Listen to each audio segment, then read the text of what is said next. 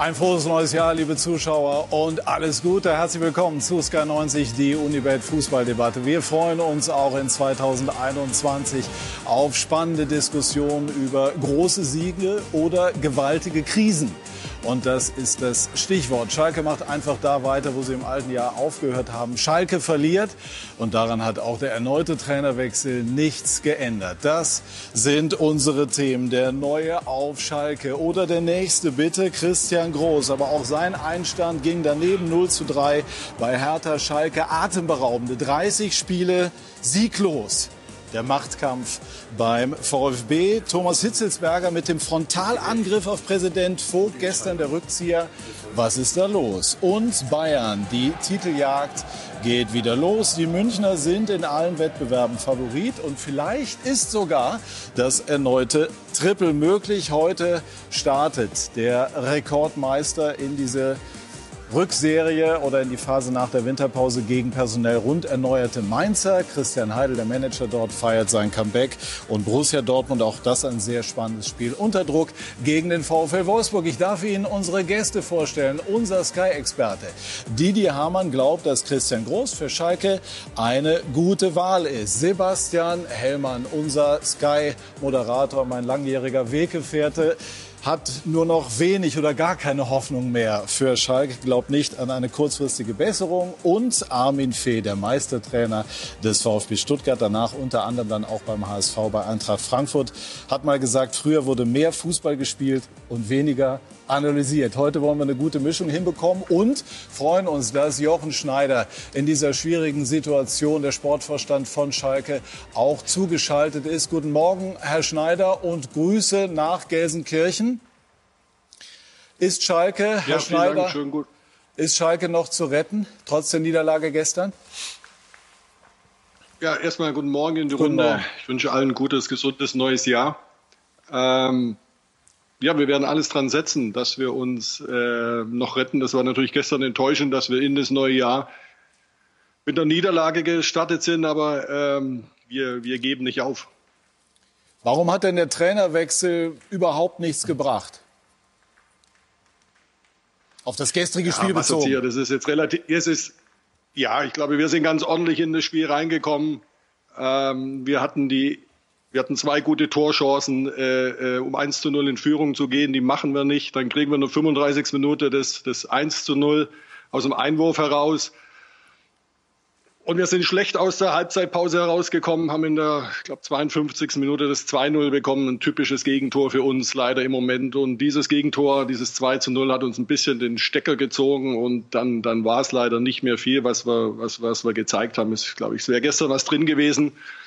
Ähm, aber wir haben es nicht geschafft, in Führung zu gehen. Was versprechen Sie sich von Christian Groß, der ja äh, geradezu ein Gegenentwurf zu den vorherigen Trainern ist?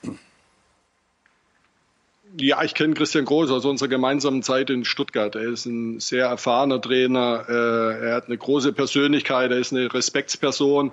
Er weiß, wie er die Spieler anpacken muss. Ähm, und von daher verspreche ich mir, dass, er, dass es ihm gelingt, äh, unsere Mannschaft wieder so aufs Feld zu führen, dass wir in der Lage sind, äh, äh, äh, Punkte zu holen. Äh, wir haben ein Stück weit in den letzten Monaten den, den falschen Ansatz gewählt. Wir haben viele einfache Gegentore bekommen nach, nach Ballverlusten in unserem eigenen Drittel. Ähm, und ich glaube, da wird er den richtigen Schlüssel finden mit dem Trainerteam. Ich bin froh, dass Rainer Wiedmeier dazugekommen ist, der solche Situationen auch schon, schon erfolgreich gemeistert hat und dass er den Jungs äh, das nötige Selbstvertrauen mit auf den Weg gibt, äh, dass wir aus der Situation rauskommen. Ich weiß, sie haben uns alle abgeschrieben, das ist okay. Ähm, und das gibt uns aber nochmal eine besondere Kraft, dass wir, dass, dass, wir, dass wir das schaffen und diese, diese besondere Mission erfolgreich beenden. Ich beziehe ganz kurz die Runde mit ein, kommen wieder zu Ihnen zurück. Haben Sie Schalke auch schon abgeschrieben, Armin? Nein, habe ich nicht abgeschrieben, weil sie sind letztendlich, ich glaube nicht, dass Mainz heute in München gewinnt, dann wäre es eine kleine Überraschung. äh, und von daher sind sie äh, sechs Punkte weg, mit dem Torverhältnis vielleicht dann sieben. Wir haben der 14. Spieltag. Also es sind noch 20 Spieltage zu spielen. Ich glaube, dass sie natürlich eine Chance haben, äh, äh noch den, die Klasse zu halten oder zumindest in die Relegation zu kommen. Was kann denn ein Trainer überhaupt in dieser Phase jetzt machen? Das muss er vor Ort entscheiden. Ich glaube, Christian, ich habe mit ihm zusammengespielt in, in St. Gallen. Ich kenne ihn auch. Äh, er ist äh, ja, er ist sehr, sehr erfahren und hat auch, äh, hat auch Durchsetzungsvermögen. Er hat momentan, glaube ich, muss er erstmal die Mannschaft kennenlernen. Aber ich glaube schon, dass er der Richtige sein kann, um, um, um Schalke rauszuholen aufgrund seiner Erfahrung. Auch wenn er, wenn er zehn Jahre weg war. Aber er ist sehr charismatisch und äh, so wie er sich gestern verhalten hat, war, wird er sich äh, nicht, äh, sage ich mal, so er war ziemlich defensiv gestern, aber er, er, er ist ganz anders. Also er kann auch ganz anders, aber er entscheidet es momentan so, weil er die Mannschaft auch nicht genau kennt. Aber ich glaube schon, dass er die richtigen Schlüsse ziehen kann und dass er die Mannschaft gut führen kann. Davon bin ich überzeugt. Herr Schneider, Christian Groß war über zehn Jahre nicht in der Bundesliga. Friedhelm Funkel hat zwar seinen Rücktritt erklärt oder, oder sein Ende seiner Trainerkarriere, aber hätte möglicherweise zur Verfügung gestanden. Ist nicht groß ein Risiko im Vergleich zum Beispiel zu Funkel? Ja, ich möchte an der Stelle, da bitte ich um Ihr Verständnis, nicht über, über andere Trainer sprechen. Das gehört sich prinzipiell nicht. Äh, wir haben uns äh, für Christian Groß entschieden. Ich glaube, ich habe ausführlich im Rahmen der Pressekonferenz erläutert, warum wir dies getan haben. Und von daher möchte ich gern äh, über Christian Groß sprechen und nicht über andere, über andere Fußballlehrer. Hältst du, Sebastian, diese Wahl für sinnvoll? Ähm, also, dass sich was ändern musste, äh, war nachzuvollziehen in jedem Fall. Was, was mich ein bisschen wundert ist, also wenn wir jetzt in die Klischees gehen, äh, äh, alte Schule, harter Trainer, äh, das ist natürlich diametral zu dem, was Schalke vorher versucht hat. Also mit Wagner, mit Tedesco, mit Baum. Äh, und ähm, ich, ich kann es nicht beurteilen. Also wenn das eine nicht funktioniert hat, funktioniert dann das andere. Ähm, Finde ich schwierig. Also das ist jetzt ein komplett anderer Weg. Mhm. Gestern hat... Herr, Herr Hellmann heißt... Herr Hellmann heißt erfahrener Trainer automatisch alte Schule. Oder fragen Sie mal den Armin Fee, ob, ob erfahrene Trainer auch ein Stück weit modern sein können. Absolut, das habe ich auch nicht behauptet. Nein, nein, ich habe nur gesagt, dass es ein anderer Weg ist als die jungen Trainer oder die äh, Trainer mit einem anderen Angang, die bis dahin da waren bei Ihnen jetzt oder in Ihrer Amtszeit. Kommt das denn bei dieser Mannschaft dann an? Der Ansatz, der von Groß ver äh, verfolgt werden wird, der ja auch seine bisherige Karriere geprägt hat. Eher ein, ein, so wie ich das wahrnehme, harter, vielleicht sogar autoritärer Typ. Ich glaube, diese Frage können wir alle äh, in, in einigen Monaten beantworten. Äh, aber Sie können gern mal äh, bei dem einen oder anderen Spieler in Stuttgart nachfragen, wie Christian Groß damals beim Semi Kedira ankam. Äh, ich glaube, es ist verfrüht, jetzt nach einer Woche äh, äh, eine Frage beantworten zu wollen, wie ein Trainer ankommt. Und glauben Sie mir, ich werde die Spieler auch nicht fragen, wie der Trainer ankommt. Lothar Matthäus hat gestern bei uns gesagt, wenn das mit Groß äh, scheitert, dann wäre das nach seiner Einschätzung auch Ihr Ende auf Schalke. Sehen Sie äh, auch diese Gefahr? Ja, Lothar Matthäus sagt viele kluge Dinge im Fußball und äh, da würde ich ihm jetzt auch nicht widersprechen. Das ist doch klar, da brauchen wir doch nicht um den heißen Brei rumreden. Heißt genau? Ja, Herr Wasserzieher, Sie haben mich schon verstanden, oder? Ja, ich würde es gerne noch mal so. Also das heißt, Ihnen ist bewusst, dass wenn das mit äh, Groß scheitert, dass das auch für Sie vermutlich gleichbedeutend mit dem Ende auf Schalke wäre. Ja, das ist klar, aber es geht eigentlich, das habe ich schon mal betont, es geht doch nicht um mich, es geht um den FC Schalke 04, äh, um den Verein, um, um, um seine Mitglieder, um seine Fans. Es geht doch in, in, an allerletzter Stelle um mich, das ist doch völlig uninteressant. Wir versuchen ja alles, den Verein in der ersten Liga zu halten. Wir kämpfen. Ich renne nicht davon. Äh, können andere davon rennen? Ich werde nicht davon rennen. In dem Moment, wo man mir sagt, ich bin hier nicht mehr gefragt, werde ich gehen. Kein Problem. Äh, aber ich werde kämpfen und ich, ich, ich, ich renne nicht weg. Gestatten Sie mir die persönliche Anmerkung, genau den Eindruck vermitteln Sie auch. Und, und mir imponiert das auch, wie Sie sich in dieser Phase immer wieder auch versuchen äh, zu stellen und Ihre, Ihre Beweggründe zu erläutern. Das ist nicht leicht in so einer Situation. Das ist uns hier allen klar. Marc Uth, ja bitte? Ganz kurz noch, ich habe viel, viel in meinem beruflichen Leben äh, von einem Mann gelernt, der links von Ihnen sitzt. Äh, und er hat in, in ähnlichen Situationen ähnlich gehandelt. Und diese, diese Freiheit, selber zu bestimmen, äh, ist, ist was unglaublich Kostbares. Und äh, in dem Moment, wo jemand hier sagt, du bist nicht mehr der Richtige, alles in Ordnung. Äh, dann schütteln wir uns die Hände, bleiben Freunde, alles gut. Aber bis dahin werde ich kämpfen. Und er ist ein Kämpfer, Armin. Absolut. Er ist auch äh, Natürlich weiß Jochen, wenn das nicht hinhaut, äh, dann, äh, wenn es nicht hinhaut, dann steigt Schalke ab, ist auch klar. Und dann äh, wird er auch, auch nicht, mehr, nicht mehr da sein. Also das ist, wir reden ja, das kann man aussprechen. Das weiß Jochen genau. Und er wäre der Letzte, der sich nicht anständig verabschiedet. Da bin ich mir ganz sicher, weil es eine Charaktersache ist. Jetzt hat ihn Marc Uth gestern im Interview äh, beim Topspiel oder nach dem Topspiel sehr interessantes Interview, das Leben aber nicht leichter gemacht. Er hat gesagt, wir brauchen unbedingt Verstärkung und zwar sofort. Setzt Sie das in gewisser Form zusätzlich unter Druck? Ich habe es leider nicht gesehen, weil ich musste Hertha TV angucken äh, im Olympiastadion, aber, aber ich habe ein bisschen was gelesen. Ja, ja, ja, ja. Ähm, nein, Marc ist ein, ist ein toller Junge, ein ganz hervorragender Spieler, der hier vorangeht, der die Situation in, in besonderer Weise annimmt. Und er interessiert sich natürlich auch für das große Ganze. Und er sieht, wo wir eventuell noch Defizite haben. Und, und, und da ziehen wir an einem Strang. Und äh, wir versuchen natürlich auch noch die Mannschaft zu verstärken. Und äh, glauben Sie mir, das ist, das ist nicht einfach äh, bei den wirtschaftlichen Verhältnissen, die, die hier leider herrschen aber wir werden alles tun in den, in den kommenden Tagen und es sind ja noch vier Wochen, die verbleiben, äh, die Mannschaft auf der einen oder anderen Position, sofern es uns möglich ist, noch zu verstärken. Und von daher ist das überhaupt, haben wir überhaupt keinen Disput. Im Gegenteil. Äh, ich freue mich, wenn ein Spieler sich so einbringt, auf und neben dem Platz, wie es Marc tut. Braucht Schalke neue Didi Hamann?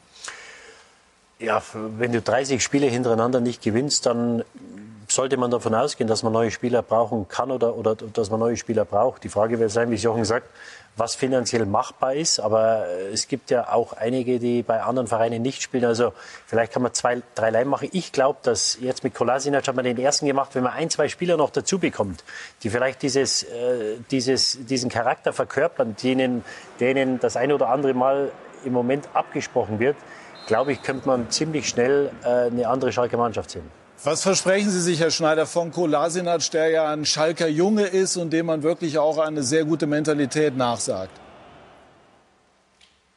Ja, sie hat, hat eine, eine überragende Mentalität. Er hat eine, eine, eine, großartige Einstellung zu seinem Beruf und er verkörpert diese besondere Liebe zu Schalke 04. Darüber hinaus ist er ein exzellenter Spieler und das Gesamtpaket hat uns natürlich äh, glücklich gemacht, dass wir, dass wir, dass wir ihn zurückholen konnten. Jetzt erstmal für diese kommenden sechs Monate und äh, wir hoffen, hoffen uns viel von ihm. Ich habe ihm aber auch gesagt, ähm, er ist nicht alleine und er muss nicht die ganze Last auf seinen, auf seinen Schultern tragen. Aber wir hoffen schon, äh, dass er entscheidend mithelfen wird, äh, den Karren aus dem Dreck zu ziehen. Suchen Sie eigentlich auch noch nach einem Sportdirektor? Der Name Ebbe Sand wird immer mal genannt. Ja, das sind Dinge, glaube ich, äh, die sollten wir intern behandeln und äh, da bin ich der falsche Mann, äh, um, um, über solche Spekulationen äh, hier Auskunft zu geben. Das klang jetzt, äh, wenn Sie mir die Nachfrage gestatten, nicht wie ein klares Dementi. Ja, ich, ich, ich sage nichts dazu. Deswegen, wenn ich, äh, wenn, ich, wenn ich hätte dementieren wollen, hätte ich dementiert. Wenn ich es jetzt bestätigen wollen, hätte ich es bestätigt. heißt das, Sebastian? Also ich glaube, ähm, du hast es ja eben schon gesagt, dass die Situation maximal schwierig ist, auch für Jochen Schneider, dass er immer jeden Tag da steht, Rede und Antwort hat, äh, stehen muss. Und er hat auch andere Dinge noch zu tun, also sprich jetzt Neuverpflichtung. Ich würde jetzt von außen denken, dass jemand so wie Ebbe Sand, der super zu Schalke passt, ihm äh, sicherlich äh, viel von den Schultern nehmen könnte, auch allein in der Öffentlichkeit, ne, der viel abfedern könnte. Abschließende Frage. Clemens Tönnies hat in diesen Tagen bei RTL ähm, zumindest indirekt seine Hilfe angeboten, vor allem finanzieller Natur. Würden Sie die annehmen? Also vielleicht darf ich da kurz einen Schlenker mehr machen, weil wir das in der Diskussion auch die, der letzten Wochen und Monate viel zu kurz kam. Äh, Clemens Tönnies hat überragende Verdienste um den FC Schalke 04. Er war 25 Jahre im Aufsichtsrat, hat 20 Jahre den Aufsichtsrat geleitet. Er war Motor und Gesicht des Vereins und es waren wahrlich nicht die schlechtesten Jahre mit, mit drei Pokalsiegen, äh, Aufbau einer der besten Akademien Europas, äh, viele Nationalspieler entwickelt und so weiter. Und ähm, mir geht es in der Diskussion, kommt mir das viel zu kurz, dass man auch die, die Verdienste von Clemens Tönnies entsprechend, entsprechend würdigt. Ich fand es auch nicht in Ordnung, was letzten Sommer passiert ist, äh, wie, er, wie er durchs Land getrieben wurde, wie wenn er das der Alleinverantwortliche für die Corona-Krise in, in, Deutschland wäre. So, und er ist nach wie vor Schalker und, und er leidet wie wir alle unter der Situation. Und ob es dazu kommt, ob er hilft oder nicht, äh, das werden wir dann sehen. Darüber hinaus äh, äh, ist er nach wie vor Sponsor des Vereins äh, mit einer seiner Firmen. Und äh, die Frage müssen wir, die müssen wir intern beantworten. Das werden wir, das werden wir dann sehen. Äh, mir geht es immer nur, ja, einfach, das ist das, was wir halt in, in, in unserer Gesellschaft heutzutage haben. Entweder wird einer hochgejubelt oder runtergeprügelt. Dazwischen gibt's nichts. Und äh, das, das kommt mir einfach zu kurz, dass man auch seine Verdienste äh, entsprechend würdigt. Und äh, ich ja, fand es in Summe nicht okay, äh, überaus nicht okay, äh, wie da mit ihm umgegangen wurde. Äh, so geht man nicht mit, mit Leuten um, die sich über so einen langen Zeitraum für einen Verein äh, eingesetzt haben.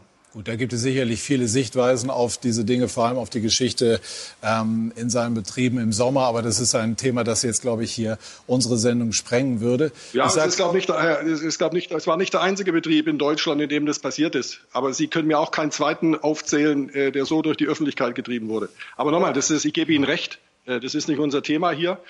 Ähm, aber ja, ist halt so. Botschaft ist angekommen. Herr Schneider, vielen Dank für die Zeit und Grüße. Ja, danke. Dankeschön. Gute Runde noch. Dankeschön. Danke, Didi, welchen ciao. Eindruck, welchen Eindruck haben Sie von ihm? Ja, er ist ein Kämpfer. Also er, er stellt sich, er zieht das durch. Er hat jetzt einen Trainer nochmal geholt. Die, äh, die Personalie hat mir sehr gut gefallen, weil ich glaube, es war wichtig, dass du einen Trainer holst, wo die Spieler vom er, von der ersten Sekunde an den Respekt haben. Ja? Und er ist eine Respektperson. Er hat in einigen Ländern gearbeitet, war in, in Ägypten, war in Saudi-Arabien, war in der Schweiz sehr erfolgreich. Äh, Er spricht mehrere Sprachen. Ich glaube, das ist auch wichtig, dass du vielleicht mal in der Landessprache mit dem einen oder anderen Spieler sprechen kannst, der nicht Deutsch ist in der Mannschaft. Und ähm, ja, schlechter Start, aber ich glaube, äh, dass sie mit zwei, drei Spielern wirklich sehr viel verändern können. Was bei den äh, Schalkern einfach fehlt, ist dieses Tempo in der Mannschaft. Ja. Äh, sie haben wenig torgefährliche Spieler nach vorne und äh, wenn du keine schnellen Spieler, wenn ich mir gestern anschaue, ich spiele mit Uth, äh, mit Hoppe, äh, mit Schöpf und mit, mit Harit. Ja. Von den Vieren hat keiner herausragendes Tempo. Und wenn du kein Tempo im modernen Fußball hast nach vorne, dann ist es natürlich unheimlich schwer, dass du mal das Spielfeld groß oder lang machst, wo dann ein Harit gut ist, wo er sich mal drehen kann und mal äh, seine, seine spielerischen Qualitäten einbringen kann. Und deswegen glaube ich, äh, sind die Außenpositionen, also diese Flügelpositionen rechts außen, vorne links, die zwei schnellsten, schn äh, schnellsten Spieler, Matondo und Kutucu, werden wahrscheinlich verliehen, spielen keine Rolle, aus welchen Gründen auch immer. Also ich glaube, dass es wirklich wichtig sein wird, dass man ein oder zwei Flügelspieler holt, die Tempo haben. Das ist die fachliche Betrachtung. Aber die Frage, Sebastian, ist ja auch, ist diese Ansammlung von Solisten, die zum Teil durchaus Qualität mitbringen, ähm, überhaupt trainierbar? Oh, das ist schwierig. Also äh, im Moment fuck jetzt äh, nicht. Es geht nicht. Es passt nicht zusammen. Vierter Trainer, das sagt ja alles. Äh, und äh, ich glaube, ähm, was Marc Uter gestern gesagt hat, wir sind nicht wettbewerbsfähig, brauchen neue Spieler. Der Trainer hat das Gleiche gesagt, wir brauchen neue Spieler. Er hat aber auch gesagt, ich habe nicht die richtigen Spieler für mein System. Stellt aber trotzdem dass sind das nicht System ganz fit, hat er auch ja, irgendwo äh, fallen wir lassen. brauchen jetzt, wir wir müssen jetzt die Woche arbeiten, um Fitness weiterhin nicht fit. aufzubauen. Aber gut, das ist vielleicht auch so äh, das Repertoire des, Repertoire des Trainers, der jetzt neu kommt, sagt, ja, ein bisschen Fitness fehlt auch noch. Ne? Also auch so eine kleine Rechtfertigung vielleicht. Also ich glaube insgesamt, was Außenverteidiger, äh, Mittelstürmer, etc., also da zwei, drei braucht es da schon noch, glaube ich, äh, um wirklich noch eine Chance zu haben. Patrick, wenn ich da nur kurz einhaken darf, weil du sagst Solisten. Ja? Die Spieler, die nach Schalke oder auf Schalke kamen, die kamen nicht als Solisten, das wurden Solisten. Jetzt musst du die Frage stellen, warum das so ist. Warum ja, ist das so? Ja, warum ist? Ja, ich, ich weiß es nicht. Wenn ich es wüsste, dann äh, würde ich den Jochen anrufen. Aber ähm, du wirst möglicherweise von Ben Taleb und Harid sprechen, die immer mal wieder disziplinäre, äh, äh, disziplinarische Probleme bereitet haben. Die haben wir sanktioniert. Der eine ist wieder dabei, der andere nicht. Ja? Du musst ja schauen, dass du die alle irgendwie zusammenführst. Und wenn ich mir die Mannschaft gestern anschaue, äh, ob das jetzt ein Kapak ist, ein Nastasic, Aino Cipka hat 250 Länderspiele, ein der kam für 10 Millionen. Mascarell, das war mit der beste Spieler in Frankfurt, wo sie die erfolgreiche Zeit hatten. Ein Uth hat in vielen Stationen gezeigt, was er für ein guter Spieler ist. Das heißt, das sind alles gute Spieler und äh, ich bin weit davon entfernt, die als Solisten hinzustellen. Ich glaube, die wurden zu Solisten oder sind vielleicht im Moment Solisten. Mhm. Äh, aber dann ist es eben Frage oder Aufgabe des Trainers, das zu ändern. Otschipka 250 Bundesligaspiele.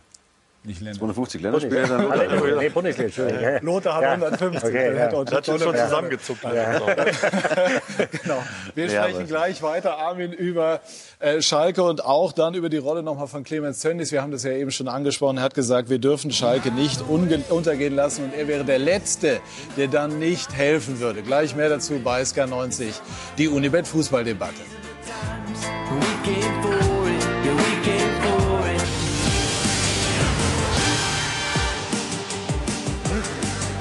Ja Wir sind zurück bei SK90, die Unibet Fußballdebatte und haben hier auch hitzig weiter vor allem über Schalke debattiert. Armin Fee, hätten Sie eigentlich den ähm, Hörer abgehoben, bildlich gesprochen, wenn Jochen Schneider sich gemeldet hätte, nur um das einmal auch zu klären? Ja, bei Jochen äh, hebe ich äh, immer ab.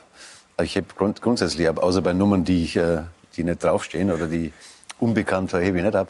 Ja. Aber nicht zum, zum Trainerjob. Ne. Also er hat Sie nicht gefragt, ob, ob Sie Nein. theoretisch zur Verfügung stehen. Hätten Sie es gemacht? Nein, hätte ich auch nicht gemacht. Warum nicht? Weil das muss ich mir jetzt nicht antun mit, mit 59 Jahren, dass ich dann so eine Aufgabe übernehme. Außerdem habe ich ja gesagt, dass ich äh, im Normalfall nichts mehr machen will. Und dann würde ich jetzt nicht äh, unbedingt äh, so eine Situation übernehmen wollen, weil das doch sehr an, an Lebensqualität natürlich auch verloren geht. Das sieht man auch bei Jochen jetzt, der, der ziemlich fertig ist und trotzdem, äh, trotzdem sich immer noch hinstellt. Und weil, ich glaube zwar daran, dass Schalke das schaffen kann, daran glaube ich. Aber ich glaube, dass es wichtig ist, dass sie äh, vor allem in der Offensive noch was holen. Ich glaube, das ist das Entscheidende. Die Mannschaft, wenn man die gestern gesehen hat, wenn sie so äh, auf dem Papier steht, äh, sagt man, das ist gar keine schlechte Mannschaft.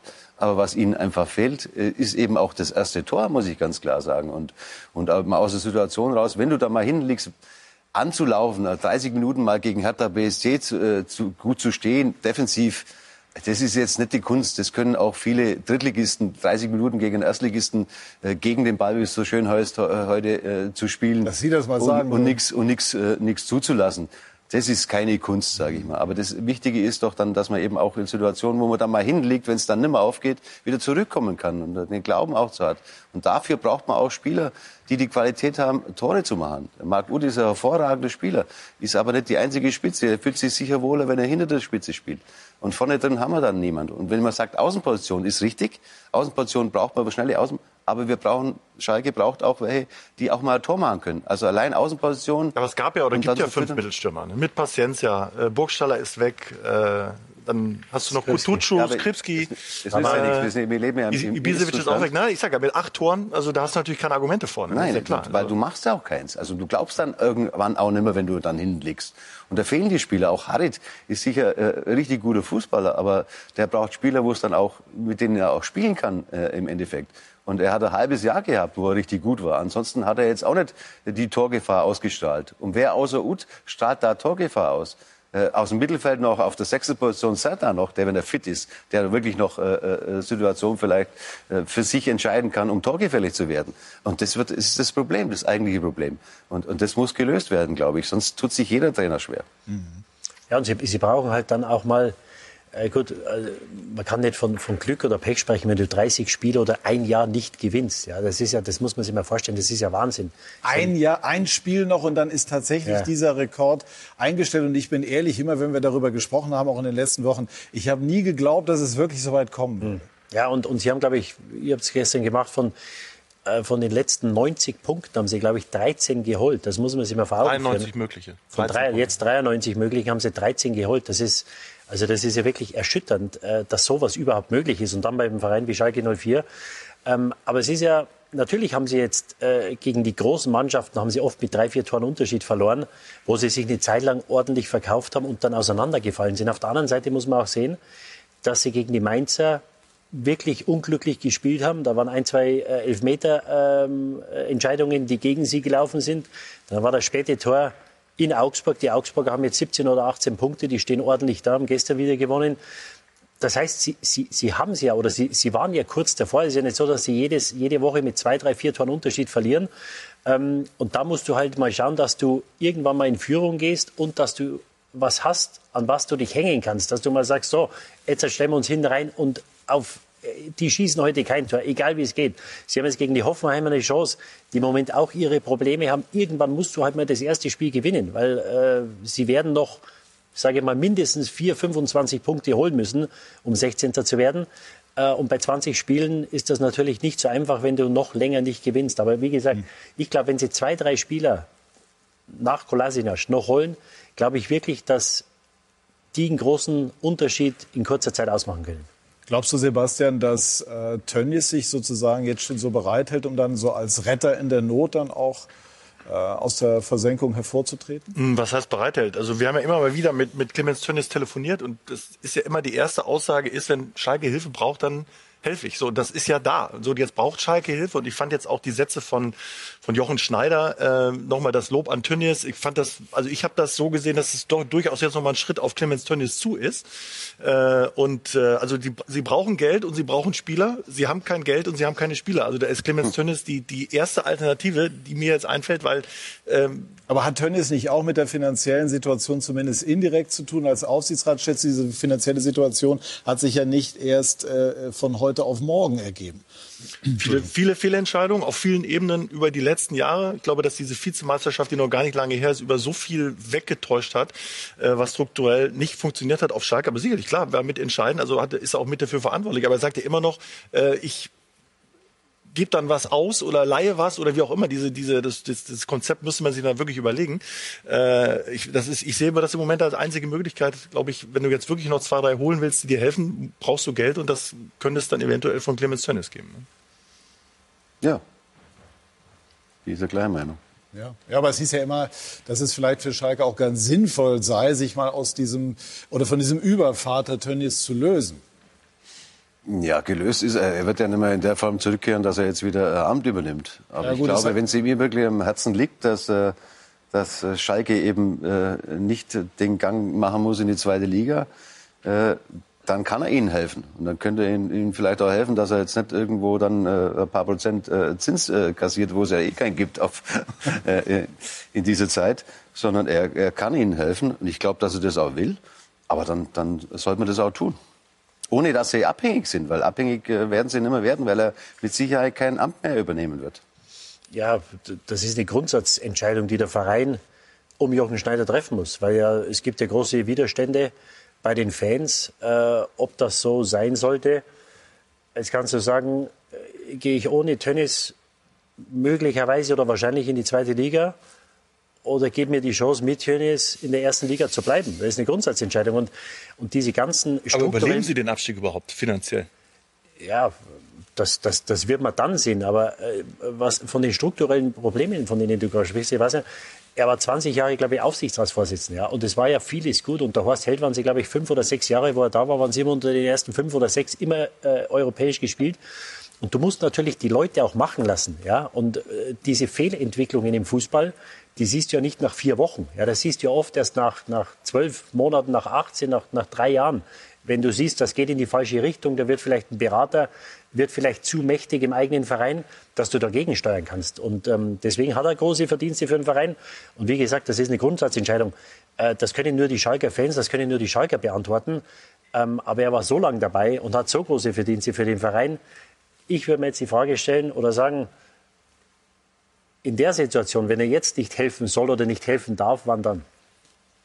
Ja, gehe ich hundertprozentig mit. Ich finde auch die Träger des Vereins insgesamt, ne? also diese große Fußballromantik auf Schalke, 160.000 Mitglieder, immer noch e.V., Ausgliederung super schwierig. Das ist ja so ein Tanker. Das ist, ich finde das, äh, die Lage jetzt ist so äh, äh, unverrückbar schlecht, dass ich, dass ich, ich sehe jetzt auch gar nicht, dass sie jetzt in den nächsten fünf, sechs, sieben Spielen äh, mehrere Punkte holen. Also ich, ich tut mir leid. Also auch ich mag Jochen Schneider auch. Ich, ich bin hundertprozentig deiner Meinung, Patrick, wie sich der jede Woche hinstellt. Aber ich wenn ich Geschwindigkeit EDC, also ich, ich sehe da jetzt kein Potenzial, auch wenn Didi sagt, irgendwann musst du es ja mal gewinnen. Ich sehe nicht wann. Also auch nicht gegen wen. Ein Minütchen packen wir da noch oben drauf. Abschließend Armin Fee zu dieser sportlichen Geschichte. Wie machst du das jetzt als Trainer? Die Spieler, auch wenn sie was anderes behaupten, wissen ja, dass dieser, dieser Negativrekord wackelt. Sie bekommen mit, dass der Verein finanzielle Sorgen haben. Versucht man als Trainer so eine Wagenburg-Mentalität jetzt aufzubauen? Und sich von allem anderen zu lösen? Ich glaube nicht, dass die Spieler jetzt daran denken, dass der, Fina äh, der Verein finanzielle Sorgen hat. Soweit denken die, glaube ich, jetzt nicht. Äh, sie haben natürlich ein Problem, insofern, dass sie 30 Spiele nicht, äh, nicht gewonnen haben. Vor allem diejenigen, die jetzt immer noch dabei sind. Und das muss der Trainer entscheiden. Das ist auch die Qualität eines Trainers jetzt herauszufinden, wie ich, gehe ich mit der Mannschaft um. Das ist Führung. Das ist Führung einer Mannschaft in einer besonderen Situation. Äh, ist eine Herausforderung für den Christian Groß, der aber schon viele Dinge erlebt hat. Und, und das wird mit entscheidend sein. Dazu natürlich auch, dass ich sage, ich brauche ein paar Kreativspieler dazu. Ja, und wenn ich nur einen vielleicht habe oder, oder zumindest zwei, äh, das in der Kombination, gute Führung herauszubringen, wie kriege ich die Mannschaft zusammen, dass sie wirklich so auftreten, wie kriege ich sie hin, damit sie wieder selbstbewusst sind, Äh, und, und dazu helfen natürlich auch vielleicht, äh, jetzt Kolasinac steht jetzt nicht auf der Position, kann der nicht irgendwelche Wahnsinnsdinge reißen, ja, wo er wahrscheinlich spielen wird. Äh, er ist ein Mentalitätsspieler, das ist er, hat aber lange Zeit auch nicht gespielt, muss man auch sagen, hat ein Spiel gemacht bei Arsenal in, in, in der Saison. Und dann brauchst du noch Kreativspiel. Also diese Kombination, die muss man hinkriegen. Und es ist eben, das muss man auch sagen, es ist nicht aussichtslos. Wir reden hier nicht, äh, am, wir sind nicht am 25. Spieltag, wir sind am 14. Spieltag. Ja, so blöd es klingt, dass du mit, mit, mit vier Punkten, äh, jetzt normal müsstest du so schon weiter hinliegen. Aber es hat noch nie einer geschafft mit der Statistik. Noch nie. Dann wird's mal Zeit, dass es einer schafft. Ich wollte es nur sagen. Also, Nein, aber du musst auch kannst nicht sagen, ja, mein Gott, das hat noch nie einer geschafft, also dann werden wir es auch nicht schaffen. Das ist natürlich toll, ne? wenn man so rangeht. Das ist richtig Statistik. Äh, ich, mich interessiert die Statistik nicht. Also wenn ich der Trainer bin, interessiert mich die nicht, äh, sondern ich muss, äh, ich muss schauen, dass ich, der, dass ich die Mannschaft in Kombination mit Neuzugängen so hinkriege, dass sie wettbewerbsfähig sind und dass sie die anderen, und das ist auch möglich, noch überholen. Ich habe einen Vorschlag. Wir fragen einen alten Freund und Weggefährten von Ihnen, der auch auf Schalke Manager war und der uns schon die ganze Zeit zugehört hat, mal zu seiner Einschätzung nach Schalke. Herzlich willkommen, frohes neues Jahr, Herbert Bruchhagen. Hallo. Ich grüße die Runde, vor allen Dingen die Experten und den, meinen Freund und äh, früheren Trainer äh, Armin.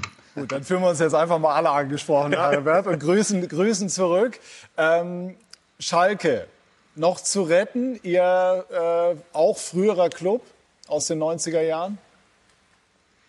Ja, ihr, eigentlich seid ihr als Experten ja immer extrem gut informiert.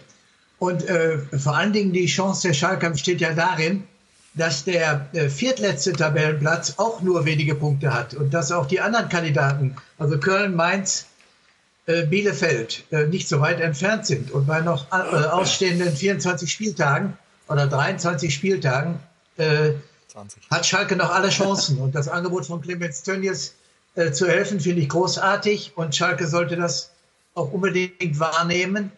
Äh, und darüber hinaus muss man auch beachten, dass selbst äh, wenn man absteigen sollte, braucht man ja eine Mannschaft, die sofort wieder aufsteigt. Und von daher äh, ist jede Investition jetzt in die Mannschaft sinnvoll, denn es zeigt sich, dass die Qualität der Mannschaft einfach nicht gut genug ist. Wenn man äh, ein Jahr lang kein Fußballspiel gewinnt, dann hat das nichts mit dem Trainer zu tun, nichts mit dem Management zu tun, sondern äh, dann ist diese Mannschaft qualitativ eben nicht gut genug zusammengestellt. Wie sollte diese Hilfe von Tönnies nach Ihrer Meinung aussehen, Herbert? Ja, die sportlich Verantwortliche, äh, der Clemens Tönnies hat ja noch nie einen Spieler verpflichtet. Und Clemens Tönnies hat sich noch nie äh, dahingehend, sondern er hat die Entscheidung getroffen, wer Manager ist und wer Vorstand ist. Äh, äh, dann äh, muss der handelnde Vorstand entsprechende Entscheidungen treffen. Und ich kenne, oder ich schätze Jochen Schneider genauso ein, wie die gesamte Runde ihn einschätzt. Ich habe großes Vertrauen zu ihm. Ich würde sogar mit ihm in die zweite Liga gehen. Denn ich habe selbst in Frankfurt das Vertrauen bekommen, als wir nach 26 Punkten in der Hinrunde äh, abgestiegen sind 2011. Äh, ich war damals in Personalunion Vorstand und äh, Manager, bin abgestiegen und ich habe das Vertrauen bekommen und habe dann auch Armin geholt. Das heißt also, auch da lohnt sich die Kontinuität, obwohl die Kritik äh, an meiner Person genauso groß war wie jetzt an, an Jochen Schneider. Und äh, zur Kontinuität gehört auch jetzt der Aufbau einer Mannschaft, selbst mit dem Worst-Case-Szenario. Und von daher gesehen äh, sollte man das Angebot von Clemens annehmen. Die, Han die Spieler, die ausgewählt werden müssen, und ich sehe, teile da die Auffassung von Armin Fee, dass wir gerade einen, einen, äh, einen Mittelstürmer äh, gebrauchen äh, oder, oder Offensivkräfte gebrauchen. Da sehe ich die größten Defizite. Das sollte dann der Trainer groß mit seinem doch relativ starken Netzwerk, das er aufgrund seiner Erfahrung hat, das sollte kurzfristig noch mit Jochen Schneider geregelt werden. Herr Bruchhagen, wir wollen jetzt, nachdem wir das Thema Schalke sehr ernsthaft debattiert haben, ruhig mal einige Minuten ein bisschen schmunzeln. Sie und Armin Fee, das war ja immer durchaus eine ganz besondere Beziehung. Was macht Armin Fee so speziell? Ja, also ich fange mal damit an, dass ich, äh, nachdem Armin drei Jahre bei uns war und nicht mehr weitermachen wollte, ich ihn zwei Jahre später auch wiederum gebeten habe, noch einmal zu kommen. Das zeigt, dass wir ein großes Vertrauensverhältnis haben. Böse Zungen behaupten, ich hätte äh, Armin Fee nur deshalb immer weiter verpflichtet und haben wollen, äh, weil ich selber äh, dadurch weniger Arbeit hätte. Denn Armin hat äh, Felix Magath längst links überholt. Er wollte nämlich alles zu sagen haben. Armin hat nicht nur den Manager bestimmt, Armin hat die, äh, die Spieler äh, entsprechend eingestellt, hat auf dem grünen Rasen Großartiges geleistet. Aber er war auch im Marketingbereich tätig. Er hat auch den Pressesprecher entsprechend ausgesucht oder auch nicht ausgesucht. Also wie gesagt, ich hatte, ich hatte mehr oder weniger wusste gar nicht, wusste ich gar nicht mehr, wer Koch und wer Kellner ist und habe in meinem Büro gesessen und äh, Armin hat die äh, Vereinspolitik gemacht. Da sie aber sehr erfolgreich war, konnte ich mich zurücklehnen und es war eine wunderbare Zusammenarbeit. Hinzu kam auch noch, dass er immer Zigaretten hatte und ich auf diese Art und Weise dann auch mal mit ihm eine Zigarette rauchen konnte. Fazit, wir hatten ein wunderbares äh, Verhältnis geprägt von äh, guten Leistungen auf dem grünen Rasen, das war entscheidend und auch persönlicher Kontakt. Okay, also das mit den Zigaretten war entscheidend. Aber. Nein, wir haben, äh, das ist ja das Schöne, wenn man, wenn man in unserem Beruf dann mit Menschen zusammenkommt, die einem dann auch bleiben, sagen wir, also wo man wirklich Freundschaften entstehen. Das gibt's ja äh, nicht überall, aber bei uns war es so, obwohl wir anfangs immer natürlich leichte Schwierigkeiten hatten, weil ich immer was gefordert habe und der Heribert gesagt hat, nee, so geht das nicht. Und dann hat er ein halbes Jahr gebraucht und dann haben wir uns aber wirklich äh, über die Jahre ja, äh, richtig kennengelernt und, und, und schätzen gelernt. Und deshalb, äh, obwohl er ja sagt, er, er sagt, er hat ja keine Freunde groß, also ich bin sein Freund nicht, aber äh, ist es so. Wir sind Freunde und das ist auch schön und ich bin auch stolz darauf, äh, Freund zu sein von Heribert. Akzeptiert? Heribert? Ja, äh, wenn Armin das so sagt, dann äh, äh, freut mich das. Und äh, mit dem Geld, das hing einfach damit zusammen, dass ich mit dem Aufsichtsrat beschlossen habe und das auch 13 Jahre eingehalten habe, wir geben nur das Geld aus, was da ist. Und da konnte ich selbst Armin damit über, überzeugen. Äh, manchmal war es äh, nicht ganz so einfach, wie es sich jetzt darstellt mit Armin. Es gibt über. Aber es war eine wunderbare, es ist gibt- eine wunderbare Freundschaft. Sehr schön. Es gibt über Armin vier wunderbare Geschichten. Eine davon könnte Sebastian, glaube ich. Ja, die hat Lothar uns gestern erzählt, dass Armin Fee Lothar Matthäus zu Weihnachten einen Dackel geschenkt hat. Äh, Armin hatte auch einen, der hieß Cäsar und der Lothar, den Lothar dann bekam, der hieß Kleopatra und dann wurde zusammen spazieren gegangen. Es wurde immer nach Cäsar und Kleopatra im Wald gerufen. Also da muss ich sagen, Armin Fee ist auch schon ein besonderer Typ. Ist das so gewesen? Ja, es war so. Es war vor allen Dingen, weil Silvia einen Hund haben wollte und Lothar jetzt nicht unbedingt äh, so, so äh, freudig äh, drauf reagiert hat, dass er einen Hund will. Und dann habe ich ihm einen gekauft, weil ich gewusst habe, dass er da in guten Händen dann ist. Weil wenn er, wie er dann da war, hat er ihn auch geliebt. Also von daher hat es gepasst. Und warum jetzt gerade ein Dackel? Raucherdackel war das, äh, weil die sehr eigenwillig sind. Das sind Jagdhunde, man glaubt es nicht. Und äh, ja, hat eigentlich gepasst, auch weil der Lothar ja auch sehr eigenwillig ist. Dann habe ich gesagt, der Raucherdackel passt zu ihm. Gut, das hat Ihre Freundschaft auch nicht beschädigt. Lothar und Sie sind auch seit vielen Jahren sehr, sehr gute äh, Freunde. Ganz kurz, Heribert, noch einmal auch zum Schmunzeln. Ist Armin ein guter Golfer? Nee. Äh, Im Vergleich zu nichts ist wenig viel. Er hat nicht mal Talent, Gut, das lassen wir uns aber er ist so. stets bemüht. Oh, oh wei. Also wer jemals was von Arbeitszeugnissen wusste, weiß, das ist ganz schlimm. Wieder Ich habe da erst angefangen. Also wie soll ich denn? Ich habe Dann vor, wird es vor, noch. vor ein paar Monaten angefangen. Ja. Dann wird es noch. Heribert, wir wollen gleich, Sie bleiben bitte in der Leitung, über ein ernsthafteres Thema dann wieder sprechen, und zwar über das, was sich beim VfB Stuttgart zugetragen hat. Da sind wir auch sehr in Ihrer Meinung interessiert als langjähriger Funktionär im deutschen Fußball. Da tobt nämlich ein veritabler Machtkampf, ausgelöst von Thomas Hitzelsberger, der Präsident Vogt äh, verbal doch heftig attackiert hat. Er ist zwar zurückgerudert, aber ein Riss scheint da zu sein. Gleich mehr dazu bei SK90, die Unibet Fußballdebatte.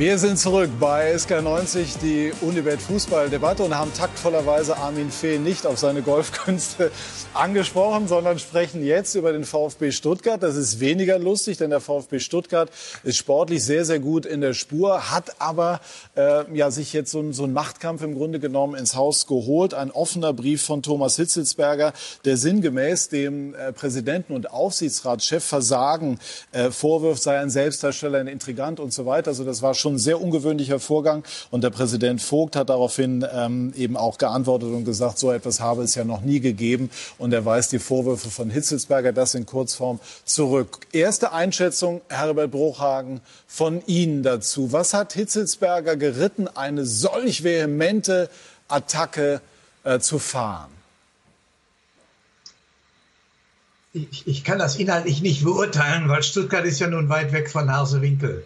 Aber äh, vom Grundsatz her ist es äh, nicht möglich, dass ein Vorstandsvorsitzender öffentlich den Aufsichtsratsvorsitzenden äh, äh, reglementiert. Das würde bei BASF, bei Bayer, bei Daimler und wahrscheinlich auch bei Stey äh, dazu führen, dass man kurzfristig vor der Entlassung stellt. Ich habe es immer so gehandhabt, dass ich äh, dem Aufsicht, mit dem Aufsichtsrat immer immer klar gemacht habe, dass die, da der Aufsichtsrat den Vorstand bestimmt und ich Vorstandsvorsitzender bin, ich die Richtlinienpolitik bestimme. Das muss immer klar sein. Aber das schließt nicht aus, dass wenn ich Trainer in wichtige Entscheidungen getroffen habe, ich mich im Vorfeld mit äh, dem Aufsichtsratsvorsitzenden, ob er nun Bender oder Becker oder äh, äh, Wolfgang Stäubing hieß und mit dem Stellvertreter Peter Fischer immer intern ausgetauscht habe und ihn in meiner Entscheidungsfindung den Aufsichtsrat mitgenommen habe. Zumindest den Hauptausschuss des Aufsichtsrates bei wichtigen Entscheidungen. Und das muss hier in irgendeiner Weise äh, versäumt worden sein. Vom Grundsatz her äh, sollte ein Vorstandsvorsitzender sich hüten, äh, den Aufsichtsratsvorsitzenden, der ihn ja letztlich auswählt und bestimmt, äh, öffentlich zu kritisieren. Halten Sie sogar für möglich, dass der Aufsichtsratschef ähm, dahingehend reagiert, dass er, dass er über die Personalie Hitzelsberger nachdenkt, soweit die Statuten das beim VfB zulassen sollten? Ich, ich kenne den Aufsichtsratsvorsitzenden nicht, der ist mir nie begegnet. Ich kann mir äh, überhaupt gar kein Urteil erlauben von der Inhaltlichkeit her, äh, sondern nur von der Grundsätzlichkeit. So wie ich es gelebt habe und so wie ich es erlebt habe, äh, äh, kann ich das Ganze nur beurteilen. Sebastian, du hast dich auch damit beschäftigt. Also was, was steckt dahinter, auch hinter der Vehemenz dieser Attacke, auch wenn jetzt beide gestern via Twitter so ein bisschen zurückgerudert sind? Mhm. Also sie haben sich ja getroffen äh, und dann gab es ja dieses Gespräch, sie haben sich ja wieder angenähert. Was mich so ein bisschen wundert, ist, äh, die Attacke von Thomas Hitzelsberger liegt ja noch gar nicht so lange zurück und innerhalb von ein paar Tagen muss es ja irgendeine Wendung gegeben haben. Runde zwei jetzt, Tage, ne? Ja, genau, gibt, dass es jetzt doch wieder anscheinend zusammengeht. Also das ist schon mal das eine. Vielleicht hat Thomas Hitzelsberger auch festgestellt, dass es ein bisschen zu heftig und zu deutlich war. Ja, ich äh, glaube jetzt Thomas Hitzelsberger erstmal, dass es ihm ausschließlich um das Wohl des VfB Stuttgart äh, geht und dass er gesehen hat, dass all das, was äh, Herr Vogt anschieben wollte, aus seiner Sicht so nicht funktioniert hat. Also Expertenrat, mehr mit den Fans, äh, dann ähm, der, die Mittelstandsvereinigung, äh, wo noch Geld generiert werden soll. Das hat das ist anscheinend äh, nicht so gekommen. Er hat dann Stillstand gesehen und sich dann irgendwann nötig gefühlt, sich so zu äußern. Aber ähm, ich glaube, dass er inzwischen feststellt, dass der Gegenwind so groß ist, ob seiner, äh, ob seines Briefes und seiner Attacke, dass es für ihn eventuell auch schwierig werden könnte. Und wenn ich jetzt Heribert Bruchhagen richtig interpretiere, vermute ich ja, dass wenn er Aufsichtsrat wäre, drüber nachdenken würde, das zu tun, wenn er die Position hätte, weil die Statuten besagen ja, ich glaube, bei grobem Fehlverhalten kannst du das schon machen. Ne? Also ähm, deswegen, äh, aber wie gesagt, nach dieser, nach diesen Twitter-Meldungen gestern sieht es ja eher so aus, als gäbe es doch einen gemeinsamen Weg eventuell. Ja, also ich, ich kann oder ich kann es nicht nachvollziehen, weil wir hatten ihn vor einigen Wochen hier. Sehr eloquenter, intelligenter junger Mann, der äh, große Schritte gemacht, beim, gemacht hat beim VfB in den letzten Jahren. Ähm, und dann ohne Not so ein Fass aufzumachen. Und nochmal, er untersteht ja mehr oder weniger dem Aufsichtsrat oder dem Aufsichtsratsvorsitzenden. Äh, und ihm dann äh, da Profilneurose vorzuwerfen und, und äh, fehlende Führungsqualitäten, das ist einfach unverständlich, weil man hat etwas Ruhe im Verein, weil sportlich läuft man ist aufgestiegen, man hatte etwas Glück letztes Jahr, ist aufgestiegen, man steht in der Liga gut da, hat einige sehr junge, interessante Spieler, die einen großen Marktwert haben. Ähm, Und jetzt äh, diesen, diesen Kampf öffentlich auszutragen, ja, das, das beschädigt natürlich nicht nur die Marke, den Verein, äh, das äh, hält möglicherweise mögliche Sponsoren ab in den nächsten Monaten, in den nächsten Jahren. Ähm, und man muss jetzt mal schauen, wie es weitergeht. Also es äh, ist ja diese Präsidentschaftswahl und dann ist es natürlich von den Statuten, wie es Herreberg gesagt hat, fast nicht möglich, weil der Vereinsbeirat schlägt zwei Präsidenten vor, die dann zur Wahl stehen. Und es würde ja dann, und, und es gab eine, eine ungeschriebenes Gesetz bei der Ausgliederung vor zwei Jahren, dass der Präsident auch Aufsichtsratsvorsitzender äh, der AG bleibt. Und das würde ja dann heißen, dass er Präsident ist, Aufsichtsratsvorsitzender und Vorstandsvorsitzender. Dann Das heißt, würde er sich sozusagen selber kontrollieren. Und das, das würde ja alles im Grunde genommen ad absurdum Korrekt. führen. Ich würde gerne Armin Fee einmal dazu auch hören, denn Sie kennen ja Thomas Hitzelsberger. Es war äh, der Mann, der sich sozusagen zur deutschen Meisterschaft gegen Cottbus äh, geschossen hat. Weil Ihr ich ihn aufgestellt habe. Ja. Genau. Ihr Spieler.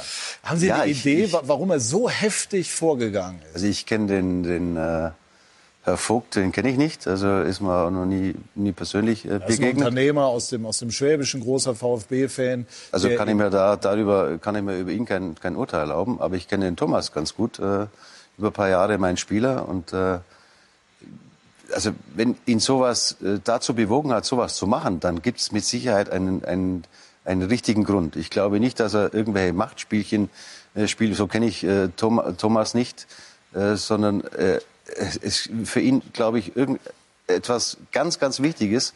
Äh, sonst hätte er diesen Schritt nicht gemacht. Äh, was es ist, weiß ich nicht, weil ich auch nicht mit Thomas in, in Verbindung bin. Aber äh, ich sage mal, es ist, es ist eine, es ist nicht üblich, da hat der Heribert völlig recht, dass man sowas macht. Und, und deshalb äh, muss wirklich was vorgefallen sein, was, äh, was dem Ganzen schadet, und zwar immens schadet. Sonst hätte er das mit Sicherheit nicht gemacht. Es ist allerdings auch, äh, sage ich mal, sehr konsequent von ihm und sehr mutig von ihm, sowas zu tun, weil äh, er geht damit natürlich ein Risiko ein. Äh, und das ist etwas, äh, was normalerweise in unserem Fußballgeschäft ja nicht mehr so, so der Fall ist, sondern man geht ja immer den leichten Weg und schaut immer, dass man sein Pöstchen behält, weil es ist ja auch äh, meistens gut bezahlt. Und dass jemand dann mal richtig Kante zeigt, ich möchte beurteilen, ob es dann richtig oder falsch ist, ist, ist sehr konsequent und äh, spricht eigentlich auch für, für, für Thomas aus meiner Sicht jetzt, wenn das denn für ihn so wichtig war, dass er das dann auch kundtut.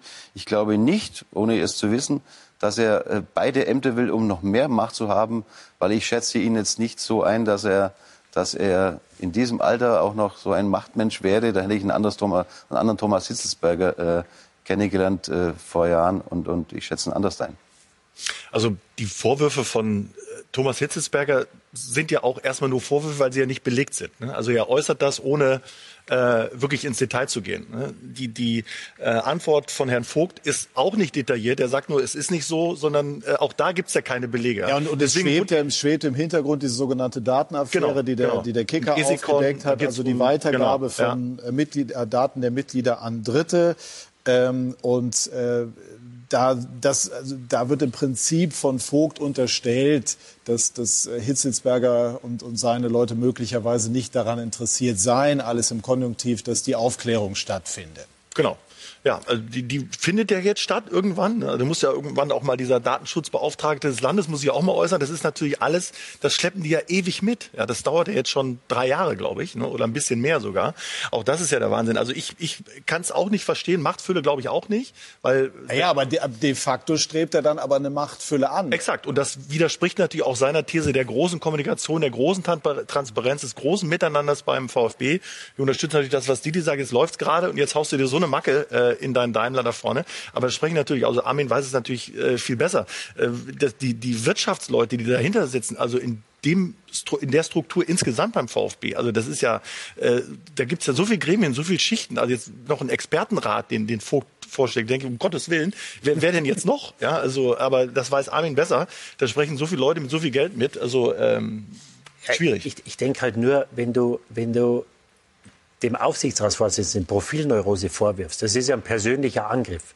Ja, und wenn du jemanden persönlich angreifst, der ein Vorgesetzter von dir ist, dann begibst du dich auf dünnes Eis. Und was der Armin gerade sagt, dass er ein Risiko eingeht, ich, ich frage mich, ob er beraten ist, von wem er beraten ist. Und ich glaube nicht, dass wenn er beraten ist, dass er gut beraten ist. Weil du musst mal schauen, er hat sehr viel zu verlieren. Es steht jetzt wahrscheinlich sein Posten auf dem Job. Vielleicht sagt er, wenn es ohne den Vogt nicht geht, dann hat es eh keinen Sinn. Dann will ich es nicht machen. Das ist auch okay. Da muss man aber eine andere Lösung finden, weil es ist ja ein großes, großes Fragezeichen, ob er überhaupt als Präsident vorgeschlagen werden kann.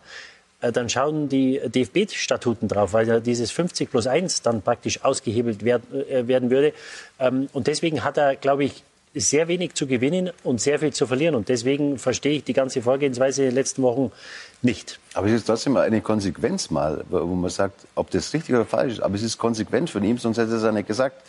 Und wenn man das natürlich so lange Zeit, die sind ja öfters mit Sicherheit beieinander.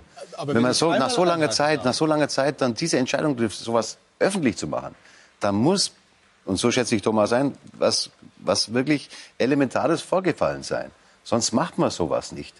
Und dann ist es natürlich schon eine Konsequenz von ihm, äh, das, das zu tun mit allen Risiken. Ja, aber die Wortwahl ist natürlich ein Frontalangriff. Ne? Also ja, wie, ist ja, wie, wie, aber wie man dann innerhalb von zwei Tagen wieder äh, sagen kann. Da wollte ich gerade drauf wenn man, hinaus. wenn man nach zwei Tagen sagen kann, wir haben uns wie Männer unterhalten, es wird all- wieder alles gut. Dann kann's ja so schlimm nicht gewesen aller sein. Liebe, das ist ja dann etwas, wo ich, also wenn mir jemand sowas vorwirft, äh, dann sage ich mal, das ist bei, bei mir nach zwei Tagen nichts mehr gut. Aber, ne? aber es bestehen ja große Zweifel, ob er überhaupt als Präsident vorgeschlagen werden kann. Ja, um das geht's jetzt gar nicht. Ja, es geht, aber also ich kann es nur von außen einschätzen. Es geht wahrscheinlich um elementare Dinge, dass wenn er, ohne dass ich den, den Mann beurteilen will, muss ich sagen, dass wenn er weiter Präsident bleibt, dass der, der Verein äh, großen Schaden nimmt. Ich glaube, darum geht's. Gut, aber dann, wie gesagt, dann wäre die Annäherung fast wieder überraschend, so schnell, wenn die Dinge tatsächlich so gravierend sind. Alles, was ich gelesen habe, schien mir nicht so gravierend, dass es also, dass man so ein Fass aufmachen musste. Das schien mir dann ehrlicherweise dann schon überwiegend im Persönlichen auch stattzufinden, ohne auch da die Hintergründe äh, zu kennen. Aber ich würde gerne Heribert Bruchhagen dann auch mal mit reinnehmen. Angenommen, Heribert, klang eben bei Didi an. Sie wären jetzt in der Situation von Herrn Vogt. Also Sie wären Aufsichtsratschef und Präsident und würden sich so ein Brett abholen von Thomas Hitzelsberger. Wäre das dann ein Riss, der noch zu kitten wäre? Wie hätten Sie reagiert? Also ich sagte ja eben schon, ich bin nicht bei äh, Daimler-Benz, ich bin nicht bei Bayer, sondern wir sind beim Fußball. Und äh, beim Fußball wird schon manchmal mit Bandagen gekämpft und hier hat Thomas die falschen Bandagen gewählt. Aber wenn ich Aufsichtsratsvorsitzender wäre, dann würde ich ihn in mein Büro holen und würde sagen, so Thomas, das, du hast mir vorgeworfen, ich hätte eine Profilneurose oder sonst etwas. Ich habe diese Profilneurose nicht. Du arbeitest gut. Wir beim VfB sind auf einem wunderbaren Weg. Und wir beide sind nicht wichtig genug, um diesen Weg des VfB Stuttgart äh, gegeneinander zu bestreiten. Und deswegen arbeiten wir jetzt zusammen. Du äußerst dich nicht mehr zu meiner Person. Was du an mir auszusetzen hast, wie Armin schon richtigerweise sagt, werden es auch elementare Dinge sein. Die gehen wir gemeinschaftlich an. Und wir sind beide nicht wichtig genug. Und Fußball ist ein Männersport. Da wird ein bisschen mehr mit Ellbogen gearbeitet und passiert auch schon mal ein kleiner Kopfstoß. Gerade Armin Fee war auch immer in der Lage, mir ein- einen zu verbraten. Äh, Und wir haben uns trotzdem wunderbar verstanden. Also hier äh, sollte man nicht die, die, die, die Grammatik der DAX-Unternehmen, die führte sofort zu einer sofortigen Entlassung von Thomas Hitzelsberger. Äh, Die sollte man nicht anwenden, sondern man sollte, wie Sie auch schon richtig angedeutet haben, unter Männern sich nicht so wichtig nehmen und den VfB in den Vordergrund stellen. Und der VfB ist auf einem super Weg. Ja gut, allerdings waren so diese kleinen Scharmützel, die Sie mit Armin Fee ausgetragen haben, immer sehr spielerisch und man merkte immer eine große Grundsympathie. Also die Fantasie habe ich jetzt nicht, die Grundsympathie zwischen den beiden Protagonisten äh, dort zu erkennen. Wie glaubwürdig ist nach Ihrer Wahrnehmung jetzt äh, diese doch recht schnelle Annäherung, die, es- die da via äh, Twitter gestern kundgetan wurde, Herr Ribert? Ich kenne, wie gesagt, das ist ja schwierig. Thomas Hitzelsberger kenne ich natürlich durch, auch durch äh, Delegationsmitglieder der Nationalmannschaft, auch so mit Privaten. Wir sind uns schon ein, paar Mal begegnet, aber es reicht nicht aus, um die äh, Person des Aufsichtsratsvorsitzenden, ob er die Souveränität besitzt und über diesen scharfen Angriff einfach hinwegzugehen im Sinne des VfB, das kann ich alles nicht beurteilen. Ich kenne auch die Inhaltlichkeit der Auseinandersetzung nicht. Worum geht's da eigentlich? Also ich kann, hier, ich kann nur einen Rat geben, nämlich den Rat, dass beide sind nicht so wichtig, als dass sie sich in den Weg stellen, äh, den der VfB im Augenblick positiv bestreitet. Sebastian, hat sich Hitzelsberger vergaloppiert, das gemerkt und ist dann einfach ist dann zurückgerudert, weil er gemerkt hat, also mit der Position wird es schwierig durchzukommen, auch wenn man, wie Armin Fee sagt, sagen kann, es ist konsequent, es ist mutig. Ähm, Glaube ich nicht. Also um anzuknüpfen an Armin Fee, er wird sich ja lange Gedanken gemacht haben und auch lange formuliert haben. Also du schreibst das jetzt nicht runter, das Ding in fünf Minuten sagst so und raus damit. Du schreibst das, du liest es gegen, dann guckt vielleicht noch mal einer drauf und dann mit allen Konsequenzen schickst du es raus. Und Armin sagt ja auch so, das ist klare Kante, das findet er gut.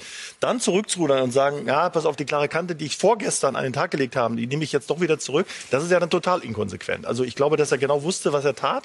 Ähm, wir, was wir leider nicht wissen, äh, und das, wir haben ja heute auch noch ein paar Mal telefoniert mit, mit Verantwortlichen beim VfB, keiner konnte mir sagen, was in den letzten 48, 72 Stunden passiert ist, was zu dieser Annäherung geführt hat. Also irgendwas. Rätselhaft. Ja, also weil, weil so Von wem diametrale kam das Vorstellung. äh, Zitat denn, äh, dass wir uns, also dass sie sich äh, zusammengesetzt haben? Vom Präsidenten. Von Vom beiden. Präsidenten. Von beiden. Von, Von beiden. beiden. Ja, Ja, und wir haben uns getroffen und dann. Und, und Hitzelsberger hat äh, im Prinzip sinngemäß gesagt, waren jetzt nicht so die besten Tage zuletzt, aber äh, wir haben uns ausgesprochen, Ausgesprochen. Es- miteinander es gesprochen. hieß jetzt nicht, es geht- da ist es das geht Zitat, weiter oder es gibt eine da ist Zukunft das für beide, sondern es Zitat kenne ich jetzt nicht, ja. es gibt nur, äh, also das hörte sich jetzt nicht so schlecht an, ne? aber ein weiter so äh, habe ich jetzt auch nicht Ja, gelesen. und, und der Präsident hat einen Tweet abgesendet und äh, ich weiß nicht, ob wir den nochmal zeigen können. Hier ganz kurz, Didi, also dass wir die anstehenden Aufgaben im Sinne des VfB lösen können von Hitzelsberger und äh, suchen nach dem gemeinsamen Ja. Weg im Sinne des Clubs. Und wenn ich dann lese vom Präsidenten, äh, vor, vor drei Tagen schießt man sich äh, aus der Hüfte an, dass es schlimmer nicht geht und drei Tage später ein Hashtag vom Ich zum Wir, dann ist mir das zu viel Geschwurbel und dann leidet da die Glaubwürdigkeit. Also ich kann das äh, nicht ernst nehmen, weder was der eine noch was der andere sagt. Ja. Und Also diesen Hashtag hat er, glaube ich, schon länger, aber sei es drum. Ja, ja, das hätte sie mal überlegen sollen, bevor er dann reagiert hat. Oder da hätte mal mit seinem Vorstandsvorsitzenden sprechen sollen. Äh, dann wäre vielleicht die ganze Sache nicht so eskaliert oder so passiert, wie es passiert ist. Und ähm, wie man dann in Zukunft natürlich- weiterarbeiten will, äh, Also, ist mir fremd. also wenn ich jetzt, wenn ich jetzt sowas rauslasse und dann zwei Tage später sage, alles ist wieder in Ordnung, also alle, bei aller Liebe, mein, äh, das, dann verstehe ich es nicht. Also dann kann ich, kann ich nicht verstehen, dass man auch so einen Brief dann schreibt. Also dann ist es doch nicht konsequent. Ja, wenn, wenn man, also innerhalb von, von, man macht es, also das ist ja was Elementares, wenn man sowas macht, weil sowas macht man nicht, äh, weil das bespricht man intern und, und dann ist man immer noch Angestellter des Vereins. Ja, und, und der Aufsichtsrat, äh, dann, dann macht man sowas nicht, wenn wirklich nicht was ganz Elementares. Und wenn es elementar ist, kann ich das nicht mit dem, mit dem Gespräch, das vielleicht zwei Stunden stattgefunden hat, dann wieder ausräumen. Das ist für mich zu viel. Also, Nee, also, also den, den Schlagabtausch, den Sie öffentlich hatten, das lässt für mich, äh, kann ich nur vermuten, oder ich hatte gedacht oder direkt gedacht, er oder er. Also entweder er setzt sich durch oder der andere. Weiß man nicht, wie die Strukturen sind im Verein, wer den größeren Rückhalt hat. ja, Klaus Vogt hat bei den Mitgliedern schon äh, ja, letztendlich ist er beliebt, derjenige, ne? also der, der, der Ober sticht ihn unter. Letztendlich ist der Vogt über Hisselsberger. Aber nach dem, was passiert ist die letzten Tage, also wie man da miteinander weiterarbeiten will, äh, ist mir fremd. Ist dann auch da, auf Dauer schwer vorstellbar. Ne? Ja, also selbst wenn man jetzt kurzfristig irgendwie nach außen eine Annäherung also das, Das verliert der Angibt. ganze, der, der ganze Verein verliert an Glaubwürdigkeit. Die, die Stuttgarter haben nach langer Zeit wieder mal wirklich nur positive äh, Schlagzeilen geliefert. Die letzten Wochen haben wirklich der Sieg in Dortmund, also die haben äh, spielen tollen mit dem besten Fußball in der Liga.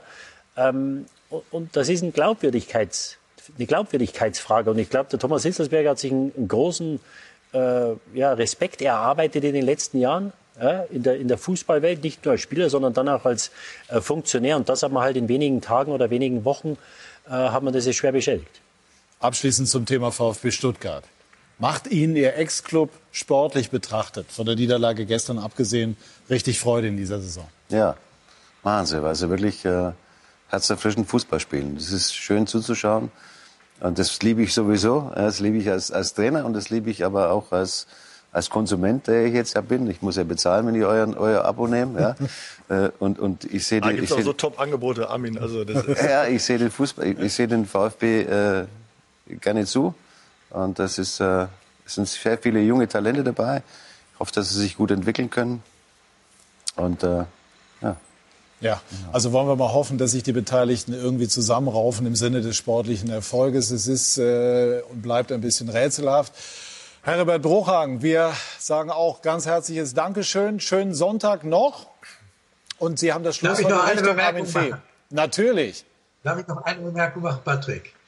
Wenn Thomas Hitzelsberger das Amt anstrebt, Aufsichtsratsvorsitzender, Vorstandsvorsitzender, alles in Personalunion zu sein, dann äh, könnte ich mir vorstellen, dass wenn Armin Fee abends in, in seinem Sessel gesessen hat und geträumt hat, er sollte, äh, wir hatten ja auch den Plan, und da waren wir alle einer Meinung, dass er mein Nachfolger wurde als äh, Vorstandsvorsitzender. Das äh, hat aber dann nicht geklappt, weil Armin äh, da zurückgezogen hat. Äh, dass das eine Konstellation wäre, die würde ihm äh, durchweg gefallen. Das ist Armin Fee, so wie er lebt. Und, Nein. Äh, aber die Satzungen der Vereine sehen dieses Modell zum Glück nicht vor. Also macht Hitzelsberger das, was Sie eigentlich immer geträumt Nein, das haben. würde ich nie machen wollen. Das hat Heribert nicht gehabt. Wir haben, wir haben da öfters, also wir flachsen ja auch viel. Also ist ja jetzt, man muss man sagen, diese sehr viel Ironie, die versteht auch nicht jeder immer. Aber wir haben das äh, seinerzeit auch schon gesagt, weil wir hatten mal ein Thema und da hat er zu mir gesagt, ja, der Armin, der macht doch Vorstandsvorsitzender auch noch. Dann sage ich, Heribert, das könnte ich zwar, aber da verdiene ich zu wenig Geld. Ich verdiene als Trainer mehr Geld. Also so, so haben wir immer geflaxt. Und das ist sehr viel Flachs auch dabei, muss man sagen. So ein Amt würde ich nie anstreben, um Gottes Willen, weil das auch nicht geht. Ich glaube, das ist ganz wichtig, dass es da äh, Teilung gibt, so wie es bei uns eben auch war, dass ich eine Idee da durchsetzen kann. Das ist, äh, ist glaube ich, auch ganz wichtig. Ja.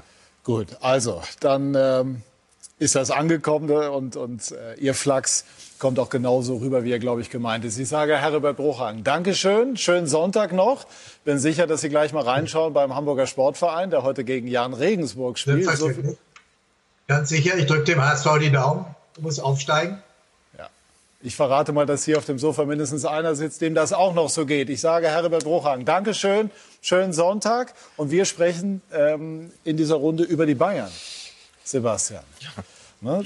Man stelle sich mal eben das vor beim VfB, das hätte zwischen Hönes und Beckenbauer stattgefunden, aber das nur so reines, reines Gedankenspiel. Hat es ja nicht. Nein.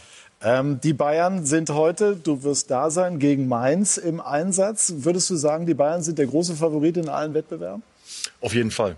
Also wir haben uns jetzt das Jahr 2020 nochmal angeguckt mit, glaube, es waren 48 Pflichtspiele, 42 Siege. Jeder Verein hat ja das Bestreben zu sagen, wir wollen uns verbessern. Ich sehe da jetzt wenig Potenzial, muss ich ganz ehrlich sagen. Äh, bis auf die Tatsache, dass sie in den letzten Spielen immer in Rückstand geraten sind. Aber ich äh, sehe im Moment keinen Verein, der strukturell besser aufgestellt ist, der finanziell besser aufgestellt ist, ähm, trotz der äh, Geschichte, die jetzt alle belastet. Ähm, und ähm, also ich sehe keinen Verein, der den Bayern da im Moment Paroli bieten könnte, muss ich ganz ehrlich sagen. Auch in der Champions League. Nee, also ich sehe jetzt keinen, der, der konsequent so spielt wie die Bayern. Klar, äh, ist Liverpool ein toller Verein und City ist ein toller Verein, aber wenn ich das jetzt mal, mal mehr anschaue, was in den letzten Monaten und Wochen oder Wochen und Monaten passiert ist bei den Bayern, sehe ich keinen Verein mit so einer Konstanz und so einer Klarheit auch äh, in der Idee. Ich weiß es nicht. Ich glaube, dass wir in der Bundesliga mit Leipzig für mich einen richtigen Konkurrent haben. Das ist für mich eigentlich der, der größte Konkurrent. Äh, besser, äh, noch ein größerer Konkurrent, als es Dortmund und, und Leverkusen sind. Weil, ich, weil sie unheimlich stabil sind, weil sie auf allen Positionen, muss man sagen, auch richtig gut besetzen, weil sie körperlich spielen, weil sie das, glaube ich, auch durchhalten können, obwohl sie noch Champions League dazu spielen. Ist für mich ein richtiger Konkurrent. Auch bis zum Schluss. Ich glaube, dass es bis zum Schluss so bleibt dieses Jahr. Und international kann man keine Champions League versprechen, aus meiner Sicht, weil es eben auch darauf ankommt, zum richtigen Zeitpunkt in den Spielen dann äh, auch, auch äh, die richtigen Spieler auf dem Platz zu haben, äh, Champions League zu sagen, ich muss, ich bin die beste Mannschaft. Ich glaube, das Potenzial ist natürlich da, aber du brauchst auch sehr viel Fortun dabei in, in der Form, dass du auch die Besten spielen lassen kannst in der entscheidenden Phase. Ich glaube, in der Champions League stehen sie mit Liverpool stehen sie in eine Stufe über allen anderen. Liverpool macht das ohne Van Dijk im Moment hervorragend. Äh, Jetzt hat es geheißen, dass er vielleicht zur EM wieder dabei sein kann. Also vielleicht kommt er gegen Ende der Saison sogar wieder, was natürlich für die, für die Liverpool ein Riesenschub wäre. Ähm, aber da sind sie, mit Liverpool stehen sie da für mich über allen. Wahrscheinlich noch eine Stufe über Liverpool. Ähm, national werden wir sehen. Also wie gesagt, Leipzig hat super gemacht. Äh, sie haben mit Konate, Orban, Halstenberg, äh, Klostermann haben sie äh, vier wichtige Spieler in der Verteidigung haben sie lange nicht gehabt und stehen trotzdem da oben. Ähm, also die Leipziger werden dieses Jahr nicht so schnell weggehen. Glaubst du, Sebastian, dass äh, Alaba, so wie unter anderem von Marker, die bei Real als gut informiert gilt, gemeldet wird, zu Real geht? Ähm, weiß ich nicht. Also ich glaube eher an Spanien als an England, das Jahr. Äh, ich glaube auch nicht, dass es da irgendwie noch mit den Bayern funktionieren wird, äh, weil dafür ist jetzt auch äh, zu viel passiert so in den, letzten Wochen und ich glaube, dass es auch amtlich ist, was er verdienen möchte. Und ähm, wenn es überhaupt einer bezahlen kann, dann ist, es, dann ist es real. Aber ich glaube, dass das wird sie noch ziehen in den nächsten Wochen. Und zu Leipzig noch ein Satz jetzt auch mit der Verpflichtung mit äh, Chobos Light zum Beispiel jetzt zum Winter. Also klar, äh, Top-Mannschaft. Ne? Und je, je länger das oben so äh, andauert, desto besser ist es. Ne? Also äh, Ja, sie spielen halt auch unter Nagelsmann richtig Fußball. Ne? Die Mannschaft hat sich nochmal, nach meiner Wahrnehmung, auch nochmal weiter bewegt, äh, Ballbesitzmäßig, im Ballbesitz. Ne? eben haben sie sich schwer getan gegen Mannschaften, die mal tief standen, weil sie mit, mit Gegenpressing meistens gespielt haben. Und das haben sie verfeinert, indem sie eben auch sehr viel mit Ballbesitz jetzt spielen. Und sie sind aus meiner Sicht auch körperlich relativ robust und wenig verletzungsanfällig. Mhm. Das ist etwas, äh, was eine Meistermannschaft dann auch ausmachen kann. Ja, und sie haben einen super Torwart. Der wird immer so ein bisschen, Auch. läuft unterm Radar. Gestern das eine Ding, Ein hätte er den halt den Sieg fest. Punkt. Ne? Also das ist, äh, weil Neuer, glaube ich, auch der Megafaktor bei den Bayern ist. Leipzig hat mit Gulagi halt auch einen Topmann. Ne? Absolut, absolut. Super beweglicher, geschmeidiger Torhüter mit sensationellen Reflexen, aber insgesamt einfach auch ein tolles Paket, hat eigentlich alles drauf, keine Schwächen. Alaba zu Real? Glauben Sie es? Macht es Also, Sinn? also ich, ich, ich glaube nach wie vor nicht, dass er weg will. Ehrlich nicht? Ja, äh, Sie haben ja verhandelt. Wenn er, wenn er gesagt hätte, er will weg, dann hätte er das wahrscheinlich den Verein wissen lassen. Also ihm hat der, der Berater halt einen Floh ins Ohr gesetzt, so wie es bei Lewandowski auch der Fall war. Ich bringe dich nach Paris, nach Barcelona, Madrid, wo du hin willst. Jetzt hatten wir natürlich diese, diese äh, Corona-Situation, was die Sache nicht einfacher gemacht hat. Nur, ähm, ich, ich habe nicht das Gefühl, dass er weg will. Und er hätte wahrscheinlich diese Verhandlungen so weit gar nicht geführt mit den Bayern, äh, wenn er nicht mit dem Gedanken gespielt hätte, hier zu bleiben. So, und ich finde es gut, dass, dass die Bayern irgendwann gesagt haben, so bis hierhin und nicht weiter. Ähm, und ob er das Geld bekommt oder ob er mehr bekommt in Madrid, das wage ich mal zu bezweifeln. Ja, und es hat vor einigen Wochen, hat Oliver Kahn gesagt, oder vor zwei Wochen, hat er gesagt, nee, nee, der wird sich verändern, der hat wohl was anderes vor. Also ich glaube, dass man bei den Bayern jetzt so offensiv damit umgeht, weil man vielleicht mitbekommen hat, dass er doch am Überlegen ist, was er machen soll. Ja? Und äh, nach England will er nicht, nach Barcelona. Ich weiß nicht, wie man im Moment nach Barcelona gehen kann. Es kann sein, dass in sechs Monaten Messi weg ist. Also dann wüsste ich nicht, was du in Barcelona bist, weil Titel wirst du da nicht gewinnen. Jetzt ist Real die letzte Option. Die haben auch ihre Probleme, ähm, haben eine Mannschaft, die zu alt ist. Also die müssen auch irgendwann schauen, dass sie da frisches und, und neues Blut in die Mannschaft reinbringen. Ähm, ich glaube, dass er sich verfahren hat und ich könnte mir vorstellen, dass er mittlerweile auch irgendwann mal mitbekommen hat, was ich da gemacht habe, da war ich vielleicht schlecht beraten. Glaube ich nicht. Sondern? Ich glaube, dass er, dass er schon weiß, wo er hingeht und dass er natürlich in der Zeit vielleicht noch verhandelt hat. Das ist immer nur Glauben, äh, weil er auch noch nicht bekannt geben wollte, dass er auf jeden Fall weggeht. Es ist auch nicht, manchmal nicht gut, wenn man schon vorher relativ früh, was man auch gar nicht darf, normalerweise technisch, dass man schon vor dem Januar verhandelt mit anderen Clubs. Ich glaube, er weiß, wo er hingeht äh, und äh, bin überzeugt, leider, muss ich sagen, dass er die Bayern verletzt, weil er hervorragend Spieler ist und richtig gut zu Bayern passt. Äh, aber er wird Bayern am Ende der Saison verlassen. Richtung Real? Es ist äh, eine große Möglichkeit natürlich. Real, so viele Vereine gibt's da nicht. Didi sagt, er will nicht nach England. Dann gibt's nicht so viele Clubs, äh, wo er sich dann verbessert, wenn er sich überhaupt verbessert. Weil Bayern doch äh, mit äh, der beste Club in, in Europa ist oder weltweit ist. Aber ich glaube, dass er schon klar ist mit dem Und, und es ist natürlich nicht die beste Verhandlungsposition, weil das, das Angebot der Bayern ist zurückgezogen. Also er kann nicht nach Madrid gehen und sagen, pass mal auf, das kriege ich von den Bayern. Schaut mal, was ihr machen könnt. Äh, ich weiß nicht, ob Barcelona ihn sich leisten kann und ob er dahin will in der jetzigen Situation. Das heißt, dann bist du bei Madrid. Und das wissen die natürlich auch, wenn er nicht nach England will. Also von der Ver- Verhandlungsposition. Ähm, selbst als ablösefreier Spieler gibt es mit Sicherheit äh, bessere Konstellationen Aber- wie, wie, wie sein. Aber der würde, Didi, eins ist doch klar, wenn, die, wenn er jetzt zu Bayern gehen würde und würde sagen, er möchte das Angebot, was wir gehabt haben, würde er jetzt annehmen. Glaubst du, dass die Bayern sagen würden, nee, das machen wir nicht, du verdienst jetzt weniger? Mit Sicherheit Ja, aber es ist was anderes, das zu benutzen. Im Moment hat er ja keinen. Also er kann ja jetzt nicht nach Ja, Madrid aber er weiß, er weiß natürlich, unser Berater ist ja auch, äh, glaube ich, ein paar Jahre im Geschäft. Er weiß natürlich, wenn er das machen würde, dann wäre das Angebot sofort wieder da. Also von daher glaube ich, äh, dass er da keine schlechte Ausgangsbasis aber nur eine halbe Stunde. Es ist wieder da, da musst du aber jetzt unterschreiben. Ja, also ich glaube nicht, dass die Thema Bayern dann. zulassen würden, Er könnte dass dann der nicht das noch mal Angebot nochmal bekommt und dann woanders hingeht. Aber er und wüsste- ich, ich er halte es nach wie er vor nicht für ausgeschlossen, dass er hier bleibt. Also ob die Bayern da zurückdrehen und sagen, äh, okay, wir nehmen uns jetzt in den Arm, äh, du kriegst genau das, was wir verhandelt haben oder was wir dir angeboten haben. Ja, er muss den ersten Schritt ich- machen, das ist ganz klar. Aber wenn, wenn, nicht. es, wenn Sie es im Angebot haben, waren, waren sie, war er es Ihnen ja auch wert. Wieso sollten Sie dann Das sicherlich- sagen, Entschuldige? ein Spieler, wo Sie keine Ablöse bekommen, ist es ja eine wirtschaftliche Frage. Die, dieses Angebot, das Sie ihm gemacht haben, haben Sie mir ja nicht umsonst gemacht. Und ich bin mir sicher, dass Sie das, äh, aber ist ja alles Hypothese, Ja.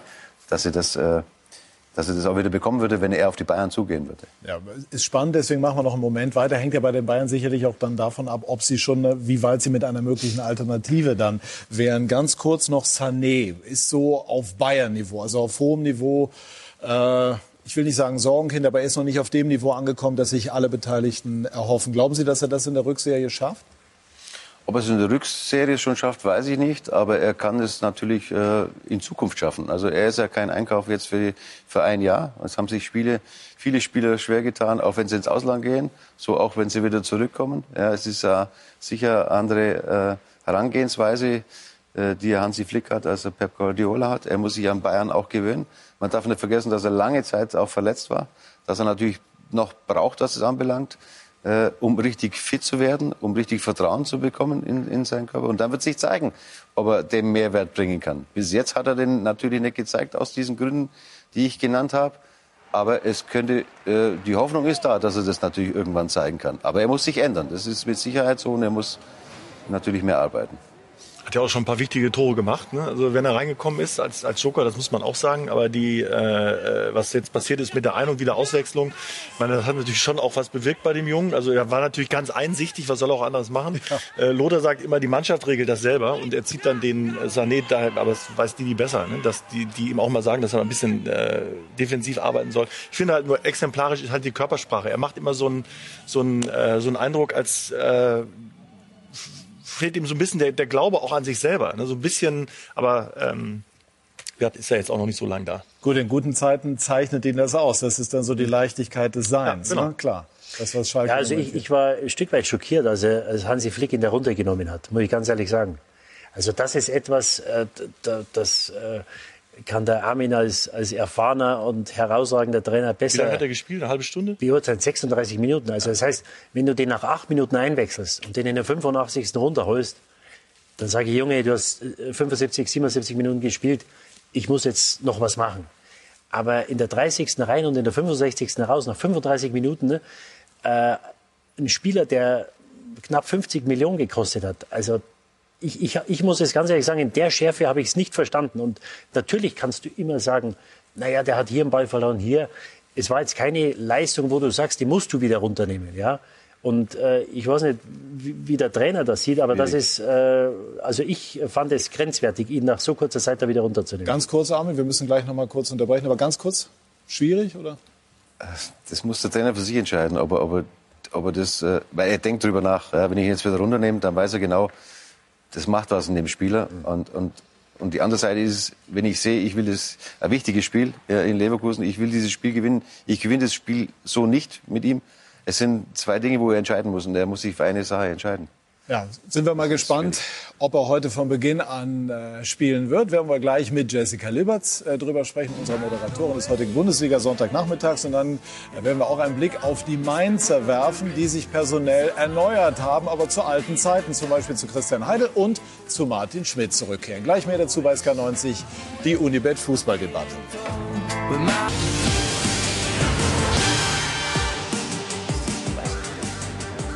Wir sind zurück bei SK90, die Unibet Fußballdebatte und ich begrüße Jessica Liberts, Hallo, Patrick. die heute den Bundesliga Sonntagnachmittag für uns äh, moderiert und ich bin froh, Jessica, dass wir hier so zusammenstehen. Du bist wieder gesund und fit. Geht's dir gut? Ja, mir geht's gut. Vielen Dank der Nachfrage. Ähm, Ich bin vor allen Dingen dankbar. Dankbar, dass ich dabei sein kann. Ich muss aber sagen, wenn man so zwei Monate jetzt mal raus war, ähm, das gibt schon eine andere Sicht auf die Dinge. Und ich hatte ja jetzt kein Corona, aber eben eine schwierige bakterielle Infektion. Und ich muss schon sagen, dass ich ähm, sehr, sehr dankbar sein darf, wieder hier zu sein, weil die Umstände doch nicht so einfach waren. Und ich glaube, jetzt für die gesamte Zeit ähm, kann man nur sagen, ich bin unglaublich froh, dass wir in Deutschland so ein tolles Gesundheitssystem haben. Und man kann nur sagen, man muss einfach aufpassen und alle sollen sich weiter schützen. Wir halten weiter Abstand, denn was Corona zum Beispiel betrifft, ähm, es ist eine so harte Zeit für alle im Krankenhaus. Und wenn man das selber im Krankenhaus miterlebt hat, wenn auch natürlich nicht auf der Intensivstation, dann kann man nur sagen, ähm, wir, wir sollten alle weiter gut daran tun, Abstand zu halten und uns an die Regeln zu halten. Ja, kann ich nur unterstützen. Sehr eindrucksvoll. Jessica, trotzdem wollen wir jetzt, bist ja auch froh, wieder im Tagesgeschäft Absolut, zurück ich zu bin sein. super dankbar, wieder hier zu sein. Genau, über ähm, Bayern und Dortmund sprechen. Wir haben eben in der Runde darüber gesprochen, äh, dass es schon hart war ne, für Leroy Sané, dass er in Leverkusen ein- und wieder ausgewechselt wurde. Und äh, wir haben eben so die Frage angeschnitten, wird er heute von Beginn an dabei sein? Weißt du schon was? Ja, also unseren Informationen nach wird er heute dabei sein, wird von Anfang an spielen und er muss sich richtig reingehängt haben, auch noch mal im Training. Es scheint also auf jeden Fall gefruchtet zu haben, die Maßnahme von Hansi Flick nach dem Motto, ich zeig dir jetzt mal, mein Junge, dass es so nicht geht. Und äh, was ja auch viele in der Runde schon gesagt haben, ich glaube, dieses Bayern-Gehen, das muss man halt auch ein Stück weit lernen. Ja, also es ist anders wie bei anderen Gehen, die kriegt man automatisch. Dieses spezielle Gehen, das muss man sich auch ein Stück weit einfach ähm, erarbeiten und Leroy Sané, wie gesagt, unseren Informationen nach steht er heute in der Startelf, kann also zeigen, was er vielleicht doch mehr drauf hat als das, was man beim letzten Mal gesehen hat. Mainz wärmt sich an der Romantik der guten alten Zeit mit Christian Heidel, der als Manager zurückkehrt und auch mit Martin Schmidt, unserem vormaligen Sky-Experten, der vom Trainer jetzt sozusagen zum Sportdirektor äh, aufrückt. Macht das Sinn aus deiner Sicht? Es macht zumindest was auf im Kopf. Also in dem Moment, wo Christian Heidel und Martin Schmidt da saßen, auch bei dieser ersten Pressekonferenz, hatte man ja zumindest das Gefühl, als ob sich eine wohlige, wärmende Decke über die Mainzer wieder legen würde und als ob das jetzt alles gar nicht so schlimm wäre. Also als ob man den Abstiegskampf dann schon bewältigen könnte und als ob zumindest wieder ein Stück weit ähm, dieses alte Mainz oder wie es Martin Schmidt gesagt hat, vorwärts zu den Wurzeln Mhm. einfach wieder da ist. Und dieses vorwärts zu den Wurzeln, glaube ich, das tut den Mainzern ganz gut. Und wir dürfen eines nicht vergessen. Schwierige Zeiten können die. Also es gab auch unter Jürgen Klopp schwierige Zeiten. Und es gab Zeiten, wo sie nicht aufgestiegen sind in einer Dramatik, äh, die man sich heute gar nicht mehr vorstellen kann. Und Mainz kann leiden. Aber was Mainz nicht kann, ist einfach so daherwabern. Also ich glaube, das war nie in der DNA dieses Vereins. Und so kampflos einfach so ein bisschen sich wegschleichen, das ist nicht deren Art. Und man hat auch in der Stadt also aus der Stadt wird auch berichtet, dass man da auch so ein bisschen wieder dieses Gemeinschaftsgefühl äh, zurückerhält. Ja, das hat Mainz ja immer stark gemacht. Das erste Spiel des Nachmittages bestreitet Borussia Dortmund Ja. gegen VfL Wolfsburg. Ganz wichtig für die Dortmunder, um auch nicht abreißen zu lassen zu den Bayern. Wird Haaland spielen? Auch da sieht es danach aus, als würde er spielen, äh, unseren Informationen nach, wobei die bei Sané auch noch gesicherter sind. Aber ich meine, wenn Haaland wieder fit ist, en- entschuldige, aber Haaland... keinen Grund, ihn nicht spielen zu lassen, na klar. keinen Sinn. Ja, wenn ein, ein Haaland fit ist, ihn nicht spielen zu lassen, äh, äh, keine Ahnung. Ja, wenn du fit bist, moderierst du ja auch Sky 90. Gibt ja da auch dann, also, weißt du, ist alternativlos. Genau, also wenn der Trainer mich... Der, es wird gelacht in der Runde. Lassen wir mal so stehen, ne? Gut. Ähm, was, was läuft heute wo? Jessica, schauen wir gerade noch gemeinsam drauf. Also den Bundesliga-Nachmittag, den haben wir ja schon angesprochen. Und dann die zweite Liga eben auch schon kurz angedeutet mit Herbert Bruchhagen, der HSV gegen Jan Regensburg. Es gab vor knapp zwei Jahren mal ein 0 zu 5. Das möchte der HSV, sollte er auch dringend ähm, verbessern. Fünf Zweitligaspiele insgesamt gleich im Anschluss bei uns. Äh, Bundesliga haben wir angesprochen. Und Chelsea gegen Man City in der Premier League ab 17 Uhr 15. Also auch ein wirklicher Kracher. Jessica, wen begrüßt du? Lothar Matthäus wird heute bei uns sein. Wunderbar. Ja, also die, der, er machte Doppelschicht gewissermaßen. Also gestern Abend ja schon mit Sebastian im Studio, äh, hat sich da schon Hertha gegen Schalke äh, angeschaut und ähm, heute legt er dann mit Dortmund und Bayern noch einen drauf. Schön. Dann viel Spaß, viel Erfolg. Danke, dass Vielen du da Dank. warst, Jessica. Dankeschön. So, und ich gehe zurück in die Runde und äh, wir nehmen noch mal das Thema auf Borussia Dortmund, Sebastian, und die Trainerfrage. Terzic ist jetzt im Moment der Mann, der Lucien Favre gefolgt ist, bisher mit durchwachsenen Auftritten und Ergebnissen. Wird er der Mann oder kann er der Mann über die Saison hinaus sein oder wird es doch eher Marco Rose?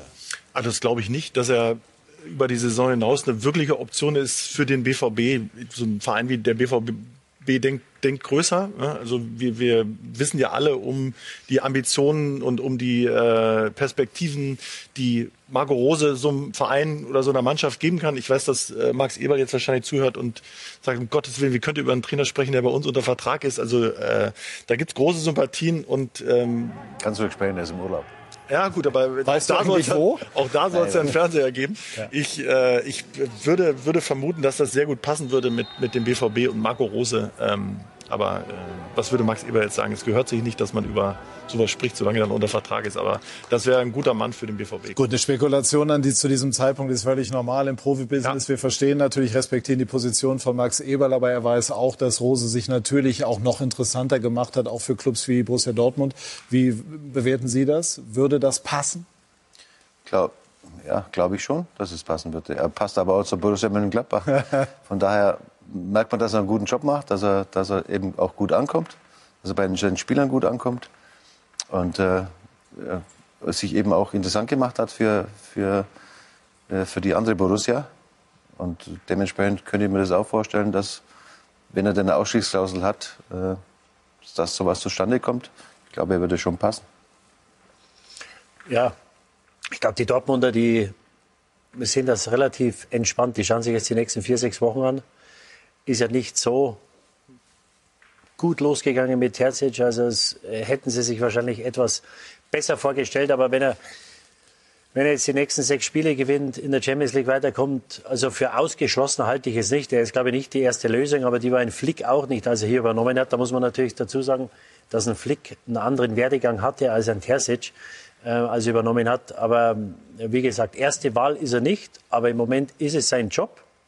Und solange sie keine anderen holen, bleibt seiner. Und äh, also ich glaube, dass man schon im Hinterkopf mit dem Gedanken spielt, wenn das wirklich sehr, sehr gut läuft und das Feedback der Spieler ist gut, dass man mit ihm weitermacht. Gut, also aber Borussia Mönchengladbach, nochmal zum Thema Rose, selbstverständlich Ex-Verein von Ihnen, hervorragender Club, auch dort wäre Marco Rose gut aufgehoben. Absolut. Aber äh, wir werden die Dinge äh, hinsichtlich von Borussia Dortmund weiter beobachten und fragen jetzt bei Didi Hamann, ich frage auch schnell noch Armin Fee, nach den, äh, nach den Tipps. Bayern, ge nee, äh, Dortmund gegen Wolfsburg? 1-2, Ui. Und Bayern gegen Mainz? äh, 3-2. 3-2. 3-2, hui, zwei Gegentore. Äh, Dortmund, Wolfsburg? 1-1 Okay. und Bayern 3-0. Langweiliges 3-0. Sebastian wird dann nachher bei den Bayern sein und das Ganze dann beobachten, zum Beispiel auch äh, die Personalie Leroy Sané, ist ja ganz klar. Wir haben die Tipps äh, eben gehört und schauen jetzt auf das Zitat des heutigen Tages, geliefert von Jochen Schneider zu Beginn dieser Sendung in einem spannenden äh, Gespräch hat er gesagt, wenn man mir sagt, ich bin nicht mehr gefragt, dann werde ich gehen, aber ich werde kämpfen. Ich renne nicht weg. Soweit Jochen Schneider. Und gleich hier bei Sky Sport News im Anschluss begrüßt Ricardo Basile in meiner Geschichte. Wen, Ricardo? Ich treffe heute ein Gesicht der Bundesliga, eine Leverkusener Legende, Karim Bellarabi. Ich freue mich sehr und so viel kann ich verraten, so privat wie heute warst du noch nie. Richtig. Nach äh, Familie und Freunde bist du der Erste, der jetzt so bei mir ist. Ich freue mich sehr, bleib dran, dann sehen wir uns gleich.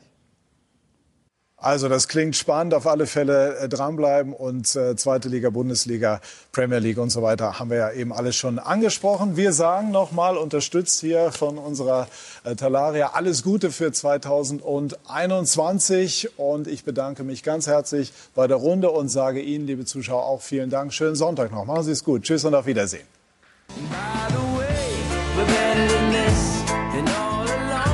be worth the risk. Is on my own.